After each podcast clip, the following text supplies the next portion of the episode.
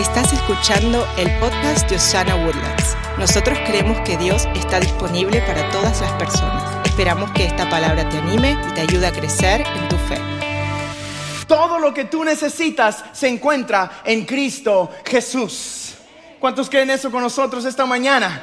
Todo lo que necesitas está en Cristo Jesús. Yo quiero empezar dándole la bienvenida a todos ustedes. Muchas gracias por estar en este lugar.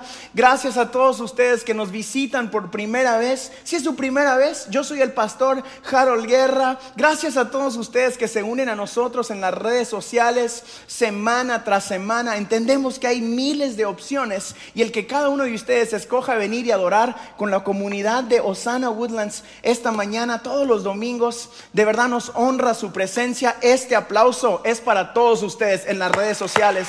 Bienvenidos. Ustedes son parte de nuestra familia también. Yo estoy súper contento porque hoy estamos de manteles largototototes y les confieso, ayer uno de nuestros miembros nos hizo a nosotros una comida al estilo guatemalteco. Me dieron tortillas y frijoles y queso, entonces siento más energía desde lo más profundo de mi corazón. Tortillas y frijoles con queso para mí son lo equivalente que para un T-bone steak de un tejano. Soy así bien, me enamoró bien fácil Elena. Ayer, eh, ayer estábamos con chistes. A mí me enamoran con frijoles y tortillas para la honra y gloria de Jehová, mi amor. Para nosotros es un privilegio y yo estoy súper contentos porque estamos eh, de manteles largos. Hoy está con nosotros un milagro vivo, uno de mis mejores amigos, alguien que yo aprecio con todo mi corazón. Ayúdame a darle una fuerte bienvenida a Travi Joe. Man, tu vida es un milagro. Si usted no sabe la historia de Travi Joe, él hace dos años fue diagnosticado con un cáncer súper fuerte, le dieron tres semanas de vida y es más, la última iglesia donde él ministró antes de que recibiera su diagnóstico fue en Osana Woodlands. Ese viaje empezó después de un domingo acá con nosotros y no ha terminado todavía porque Dios lo ha sanado, lo ha restaurado y está aquí para contarnos lo que Dios puede hacer.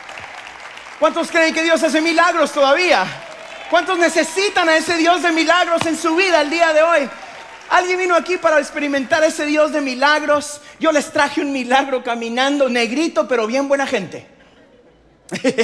Travi, el día de hoy, esta es la primera iglesia después de este gran proceso que él pasó, donde él nos va a presentar su testimonio escrito. Es un testimonio escrito donde nos cuenta lo que sucedió, pero sobre todo donde Él nos inyecta de la fe que Dios hace milagros todavía. 51 días, el regalo del cáncer. Se llama donde Él puso esto en papel y lápiz. El libro de Travi está hoy aquí y Él me llamó y me dijo, Harold, yo quiero que Osana Woodland sea la primera iglesia que lo tenga en físico en sus manos. ¿Cuántos dicen gloria a Dios por eso?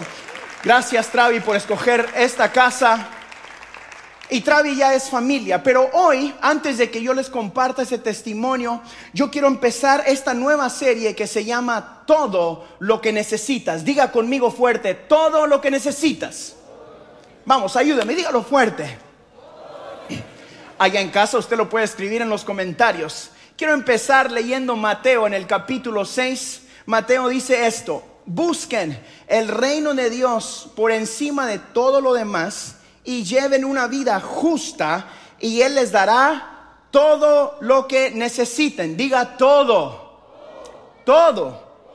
Esta serie es una serie de cuatro semanas de uno de los pastores que yo admiro y aprecio mucho, alguien de quien yo he aprendido muchísimo. Él se llama Robert Morris. Robert escribió un libro que se llama The Blessed Life. Esta es una serie que Elena y yo abrazamos para nuestra familia y para nuestra vida y que ha bendecido cada área de nuestras vidas. Yo enseñé una versión de esta serie en el 2019 en nuestra iglesia y siento en mi corazón que este tiempo es un buen tiempo para regresar y aprender los principios bíblicos de multiplicación que Dios tiene para tu vida. ¿Cuántos quieren la multiplicación de Dios en su vida? Dígame un fuerte amén.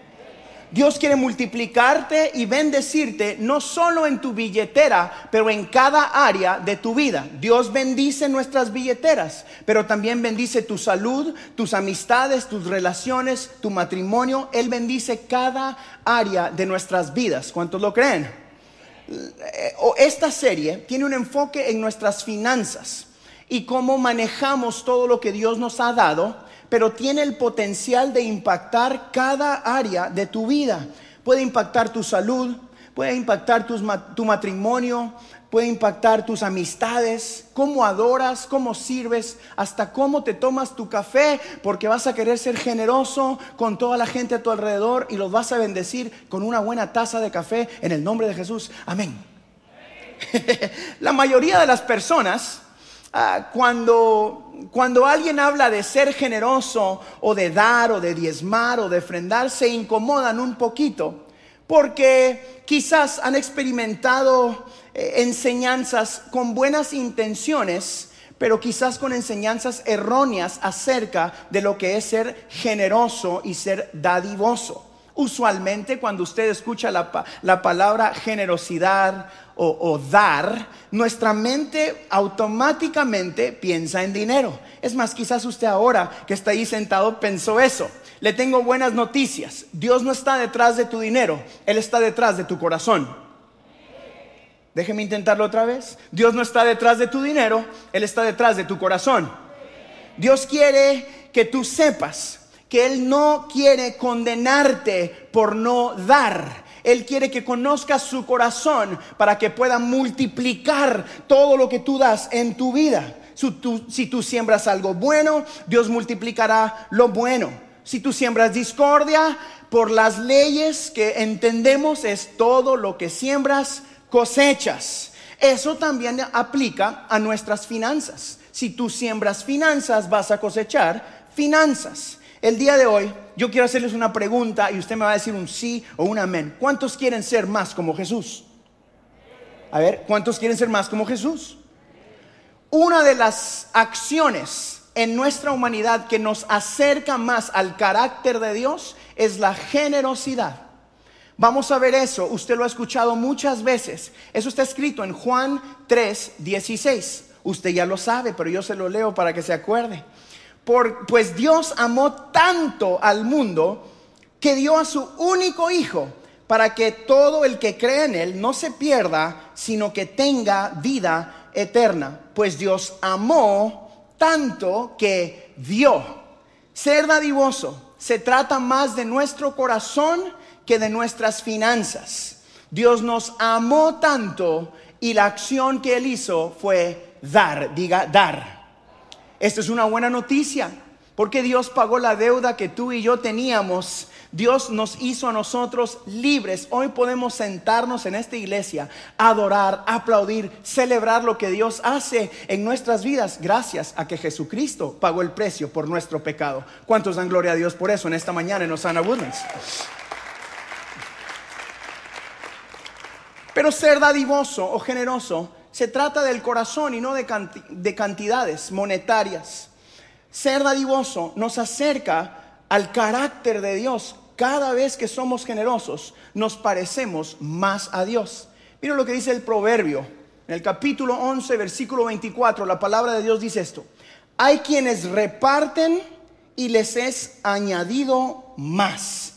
Y hay quienes retienen más de lo justo y acaban en la miseria. La cultura en la que nosotros vivimos nos enseña lo contrario de lo que la Biblia nos está diciendo. Esta cultura nos dice tienes que mantener para tener. Y Dios está diciendo tienes que repartir para que yo pueda multiplicar. Las enseñanzas erróneas a veces nos dicen tenemos, y yo soy culpable de eso tal vez a veces, porque crecí escuchando eso toda mi vida. Y tendemos a decir, tienes que dar, dar, dar para que Dios te dé. Y eso no es lo que la palabra está diciendo. Tienes que dar, dice el Señor, para que Dios multiplique en tu vida y puedas continuar dando. Uh, espero que usted me haya entendido eso. Dios no te da para que recibas. Dios no te pide que des para que recibas. Dios te pide que des para que Él pueda multiplicar lo que tú ya tienes. ¿Cuántos quieren la multiplicación de Dios en su vida? Yo necesito eso en mi vida. Que Dios multiplique en mi vida. Pero la cultura en la que usted y yo vivimos es lo contrario, ¿verdad? Nos, dice que tenemos que mantener para poder eh, eh, tener. Dios te dice, no, no, no, tienes que dar para que se active la multiplicación que Dios tiene para tu vida. El reino de Dios no se adhiere a las mismas leyes de la tierra. Dios quiere activar lo sobrenatural en nuestras vidas. Por esto es que Dios anhela que su iglesia, que tú y yo seamos gente generosa. Porque en su núcleo, la generosidad no es asunto de finanzas. En, el núcleo de la generosidad está nuestro corazón. Y yo quiero mostrarle bíblicamente cómo la raíz de la generosidad um, se encuentra en el amor. A través de toda la Biblia, nosotros podemos ver el ejemplo gigante de cómo Dios nos amó tanto que Él fue generoso con nosotros. Y este, esta muestra de amor culmina en Juan 3:16, que es la cruz del Calvario. Esta generosidad se encuentra con usted y conmigo en la cruz, donde Dios dice, Él amó tanto al mundo que dio lo mejor que Él tenía, su Hijo, para que tú y yo recibiéramos salvación, perdón, restauración, para que tú y yo podamos caminar en esperanza. El día de hoy, cuando nosotros amamos algo, usualmente somos generosos con ese algo. Yo amo a mis hijos, por eso soy generoso con ellos. Yo amo a mi esposa, por eso soy generoso con ella. ¿Por qué? Porque donde está mi tesoro, ahí también estará mi corazón. La Biblia lo dice de esa manera. En Mateo capítulo 6, este es Jesús mismo, diciendo, porque, porque donde esté tu corazón, donde esté tu tesoro, allí estará también tu corazón. Escuché una frase que me impactó esta semana cuando estaba estudiando este mensaje, que para mí fue un poquito duro de masticar, pero entre más la estudiaba y entre más la masticaba me di cuenta que era súper bíblico. Y esto no lo dijo un pastor, sino que fue Jesús diciendo, donde está tu tesoro, ahí también tu corazón. Versión 2021 es, si Dios tiene tu billetera, también tendrá tu corazón. Eso a veces es un poquito difícil. Porque nosotros decimos, bueno, yo trabajo duro y la iglesia está detrás de mi dinero. O los pastores están detrás de mi dinero. O los ministros o lo que usted quiera. Y yo puedo pararme aquí frente de usted hoy confiadamente para decirle una cosa con toda seguridad. Dios no necesita tu dinero. No está muy caro el bill de la luz en el cielo. o, no le subió el agua en el cielo y él dice, bueno, necesito tu dinero. En realidad, póngase a pensar usted, ¿usted cree que Dios necesita su dinero para que el Evangelio continúe hacia adelante? No. Dios va a cumplir su propósito en la tierra con o sin nuestro dinero. Pero lo que Dios necesita de ti y de mí es nuestro corazón. Y el camino al corazón basado en lo que Jesucristo dijo pasa por tu billetera. Porque yo no sé por qué, pero vi un ejemplo que me encantó muchísimo. ¿No se ha dado cuenta que cuando viene el tiempo de dar, ah, como que hay un lazo del corazón a la billetera y cuando sacan la billetera les jala el corazón, sacan la billetera y ¡ay! Hay un dolor aquí. Porque la billetera y el corazón están ligados. Por eso Jesucristo dijo, donde está tu tesoro, está tu... Donde está tu tesoro, está tu... Tenemos que entender esto. ¿Quieres que tu corazón esté en el reino? Pon tu tesoro en el reino. ¿Quieres que tu corazón esté aquí en el reino? Tienes que poner tu tesoro acá en el reino. Necesitamos alinear nuestras prioridades a las prioridades de Dios. Esto es una enseñanza que va más allá de las finanzas. La generosidad no se trata solo del dinero, pero sí también incluye nuestro dinero. Esta semana, por ejemplo, yo, yo, yo estaba meditando en todo esto y mucho de lo que nosotros pensamos como pastores a veces es cómo usted va a percibir lo que nosotros estamos diciendo. Y me puse a estudiar porque se me hacía a veces un poquito directo lo que le estoy diciendo. Y dije, ¿qué tal si hay alguien nuevo? ¿Y qué tal si nunca ha ido a la iglesia? ¿O qué tal si es su primera vez que está acá? Y yo voy a hacer una serie sobre las finanzas. Y Dios me dice, ah, ponte a estudiar cuántas veces habla el Señor de las finanzas en la palabra de Dios. Y déjeme decirle, en la Biblia, este es el, el tópico que es número dos más hablado en toda la palabra. Hay más de dos mil versículos o instancias en la palabra donde se habla sobre las finanzas. ¿Cree usted que era importante que yo le comparte sobre las finanzas? Claro que sí. ¿Por qué? Porque está en la palabra de Dios y necesitamos predicar toda la palabra de Dios. Dos mil veces. Y después hay muchos tópicos, hay de restauración, hay de salvación, hay de perdón. Y este es el número dos. ¿Sabe por qué? Porque el Señor entendía de que esta era un área que a su pueblo podía traerle una multiplicación sobrenatural. Yo estoy creyendo con todo mi corazón que Osana Woodland será la iglesia latina más generosa de todo Estados Unidos y sus alrededores en el nombre poderoso de Cristo Jesús. ¿Sabe por qué? Porque eso va a activar la bendición en tu vida. Tiene más que ver contigo que con nosotros. Tiene más que ver con que Dios quiere bendecir tu vida. ¿Cuántos quieren tener para prestar y no tener que pedir prestado en el nombre de Jesús? La manera de que eso se active en tu vida es activando los principios bíblicos. ¿Cuántos quieren poder ser gente generosa y dadivosa en su vida? Yo sé que yo quiero hacer eso en mi vida.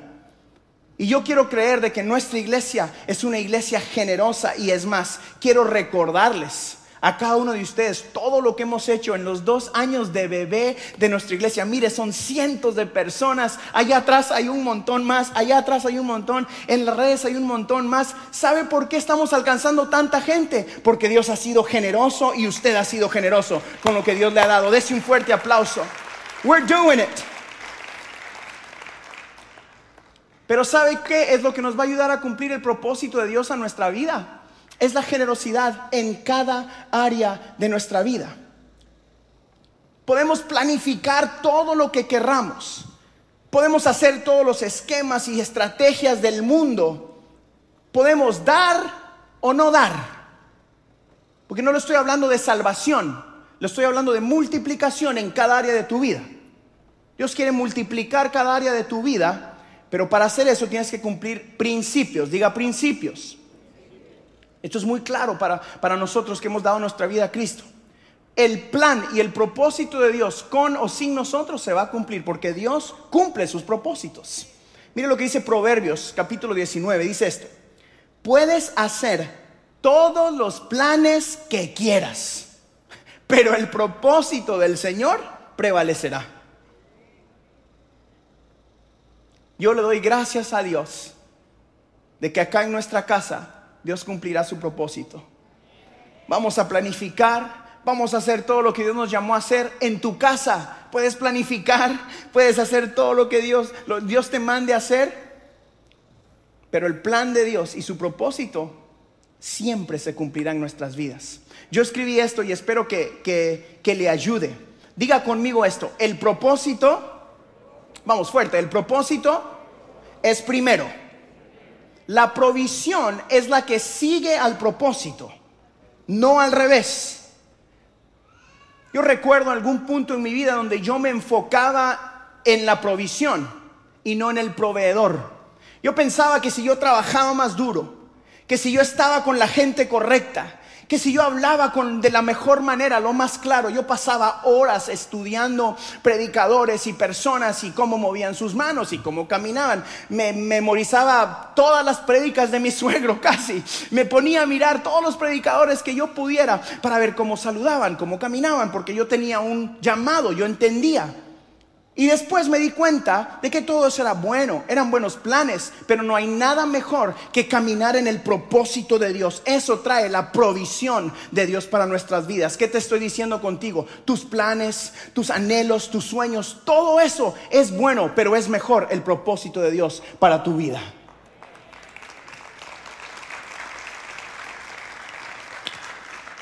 El capítulo 6 de Mateo dice esto.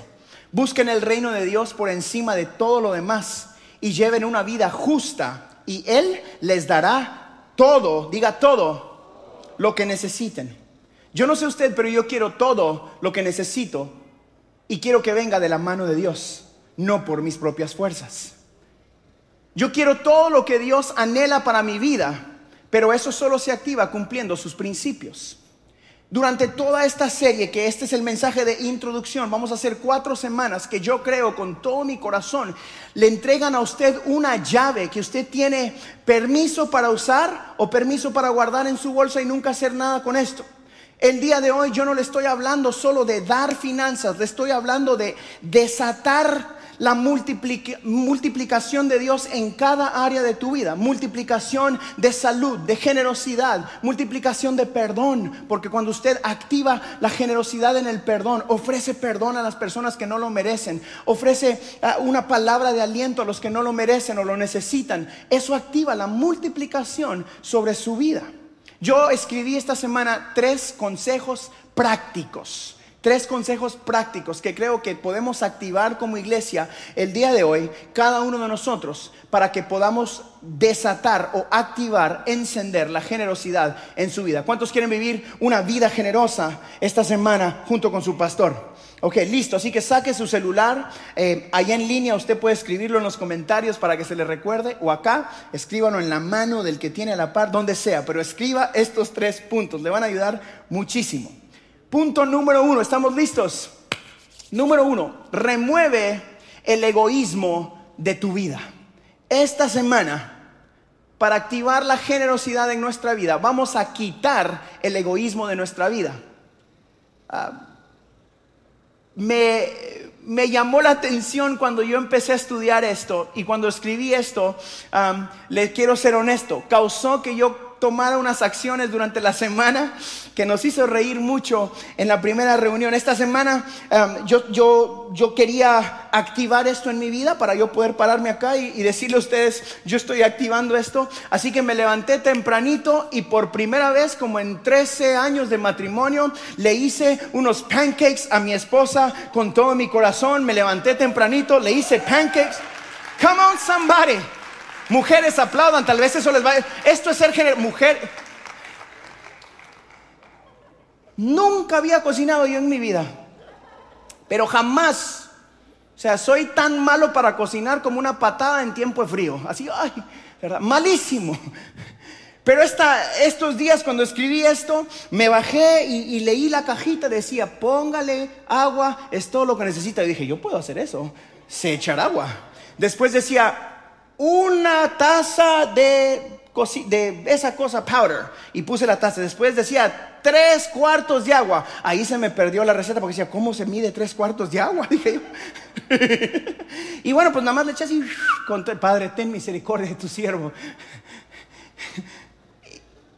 Y hasta te lo llevé a la cama, ¿verdad, mi amor? Y entré yo, tan, tan, tan, tan, tan, egoísmo fuera de mi vida. Y lo puse ahí. Y él me dijo, hoy, ¿quién eres? ¿Y dónde está Harold?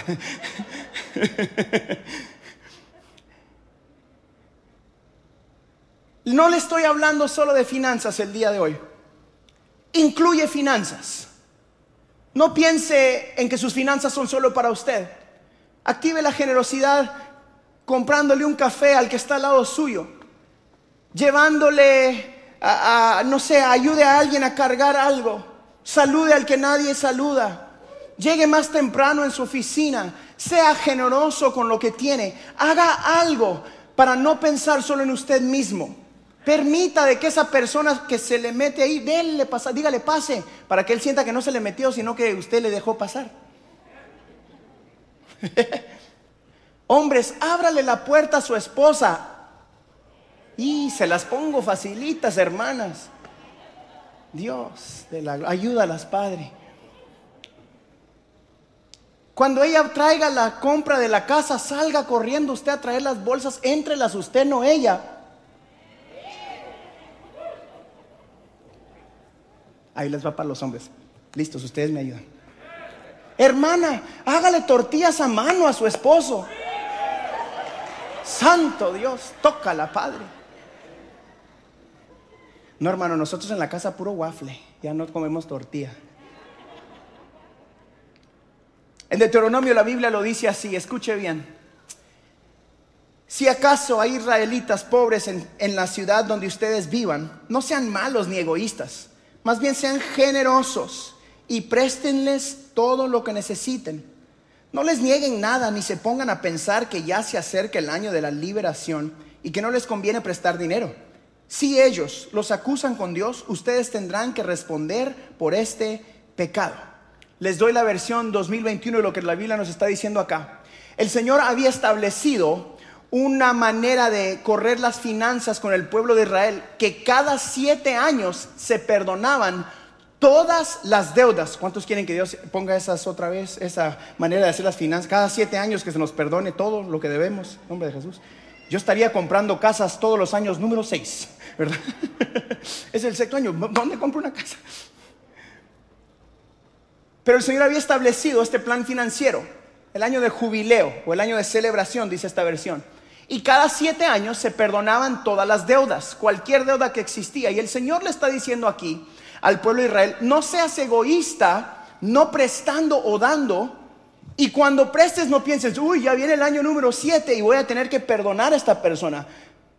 Lo que se le estaba diciendo aquí es, no pienses, no voy a ayudar porque no me van a pagar. Esto realmente la Biblia le llama egoísmo. Y aquí la palabra dice que es un pecado. Dios está diciendo al pueblo de Israel, quiero que seas generoso y no egoísta, que es lo mismo que Dios nos está diciendo aquí. Y yo escribí una pregunta y es, ¿por qué crees que Dios necesita tu dinero? ¿Se ha preguntado eso realmente? ¿O nos vamos a la respuesta de Fábul? Bueno, es para todo esto. Le tengo una buena noticia. Es parte de eso. Pero de esto no se trata. La realidad es de que cuando escuchamos sobre finanzas pensamos, bueno, es para comprar esto o para comprar aquello o para que el pastor se ponga zapatos negros y no blancos, no sé, lo que usted quiera. Y yo creo que no se trata de esto. Creo que el dar fue establecido por Dios para que usted y yo podamos remover el egoísmo de, nuestros corazones. Póngase a pensar usted realmente, ¿será que hemos sido egoístas con nuestras finanzas? ¿Será que las pensamos como mías y no como algo que viene de parte de Dios? Dios no, no creó el dar para Él mismo. El dar realmente fue creado para ti. El dar es una de las actividades que nos acerca más al carácter de Dios. El dar y ser generoso. Para nosotros los que hemos creído en Cristo Jesús, es una de las actividades que realmente nos hace parecer a Cristo Jesús. Él te amó tanto que dio. Tú no merecías ser perdonado y Él aún pagó el precio de nuestro pecado. Por eso nosotros no damos para recibir, damos para activar la multiplicación de Dios en nuestra vida. Una vez más le hago la pregunta, ¿cuántos quieren la multiplicación de Dios para su vida en el nombre de Jesús? Por eso es que semana tras semana yo le digo a usted, su jefe y su cheque no tienen el poder de bendecirlo. Esas son una bendición. Pero el cheque no tiene un poder de bendecirlo. El único que puede bendecir tus finanzas es Dios Todopoderoso. La bendición viene de parte de Dios. ¿Cuántos creen eso en esta mañana? Vamos, gócese con eso. Ok, número uno, remueve el egoísmo de tu vida esta semana. Va usted a comprarle un café a alguien, va usted a bendecir a alguien, va a hacerle pancakes a su esposa, va a tortearle usted a su marido, va a hacer algo para ser menos egoísta. Número dos, sé dadivoso con lo que tienes hoy. Míreme acá, por favor. Sea dadivoso con lo que tiene hoy mismo. No espere que reciba más para empezar a dar. De hoy mismo. Perdone a alguien hoy. Ofrezca una oración a alguien hoy mismo. Se siente usted enfermo y viene alguien y le dice, ore por mí porque yo me siento enfermo. No diga, no, yo ando en las mismas también. No, no, no. Diga, venga para acá que Dios lo va a sanar. Inyecte fe en el nombre de Jesús. Use lo que tiene hoy para ser generoso, ser dadivoso Sean dadivoso con lo que tiene hoy. Pregúntele a Dios esta semana dónde, cómo y con quién. Le prometo que Dios se lo revelará. Pregúntele a Dios, Señor, ¿en dónde tengo que dar más? Más de mi tiempo, más de mi talento, más de mi tesoro. Cada área de tu vida activa la generosidad en esa y Dios te va a revelar dónde. No permita ser influenciado por otras eh, personas o cosas, sino escuche las enseñanzas bíblicas y pregúntele al Señor, Señor, ¿qué es lo que yo tengo que hacer? Y de esa manera Dios te revelará su corazón y su corazón es generoso. El corazón de Dios siempre será generoso. Por eso es que nosotros damos con alegría y buscamos las oportunidades de activar el corazón de Dios en esta tierra. Mire lo que dice Lucas en el capítulo 6. Si son fieles en las cosas pequeñas, serán fieles en las grandes. Por eso le digo, active su generosidad hoy mismo. No espere tener más, no espere recibir más para empezar a dar. Usted sea generoso hoy mismo. Hoy mismo ábrale la puerta a su esposa. Esa es generosidad. Hoy mismo salude al que nadie saluda. Eso es generosidad. Hoy mismo ore por alguien que está enfermo y aunque usted no se sienta a lo mejor, ore en el nombre de Jesús. Eso es generosidad. Hoy mismo active su dar. Eso es generosidad. Así que vamos a ser dadivosos esta semana como iglesia. Imagínese usted el movimiento que podemos empezar si cada uno de nosotros, a quien le palpita el corazón en este lugar y ahí en las redes sociales, sociales activamos la generosidad en nuestras vidas. ¿Qué, ¿Qué sucedería en tu oficina? ¿Qué sucedería en nuestros trabajos? ¿Qué sucedería en nuestras tiendas donde compramos la comida o en nuestras carreteras? Empezaríamos realmente a ser la luz de Cristo a través de la generosidad. ¿Están listos conmigo todavía? Y número tres, ya con esta vamos aterrizando el avión. Número tres, esta semana vive seguro. Vive seguro. El dinero no es la respuesta de Dios para tu vida. Dios es la respuesta para tu vida. Míreme acá fuerte. Esa es una extensión de cómo Dios quiere bendecir tu vida.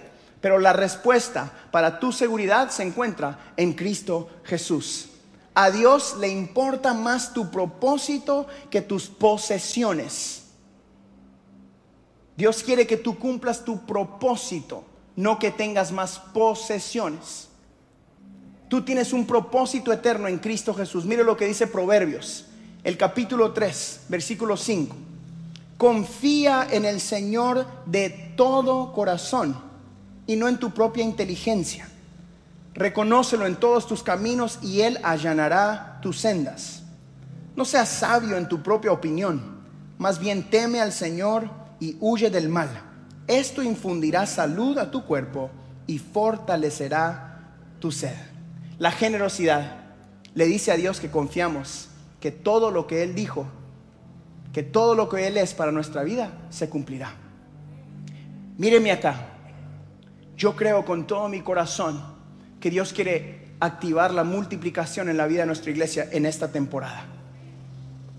A veces yo lucho con um, qué es lo que sigue para nuestra iglesia en lo humano, pero estoy tan seguro de esta serie, me siento tan en el momento correcto como pastor de esta iglesia, que si todos nosotros activamos esto, vamos a ver lo sobrenatural de Dios en nuestras familias. Yo estoy creyendo firmemente que todos en nuestra iglesia en esta temporada decimos, Señor, yo te creo a ti, creo tu palabra. Por eso usted durante esta serie va a escuchar más Biblia que nunca. Vamos a leer más la palabra que nunca. Vamos a meterle más Biblia a estos mensajes porque yo quiero que usted entienda esto. Cuando mi esposa y yo activamos la generosidad en nuestra vida, todo cambió. No tuvo mucho que ver con quién éramos o con quién estábamos o alrededor de qué estábamos y todo que ver con en quién hemos puesto nuestra confianza. Yo digo esto confiadamente y como testimonio para animar tu vida. El año pasado para Elena y para mí fue el mejor año de nuestra historia financiera. ¿Sabe por qué? Porque nosotros no vivimos conforme a las finanzas de esta tierra. Yo he confiado en un Dios que dijo, todo lo que necesites, yo seré quien suple tus necesidades. Yo seré el Dios que suple tus necesidades.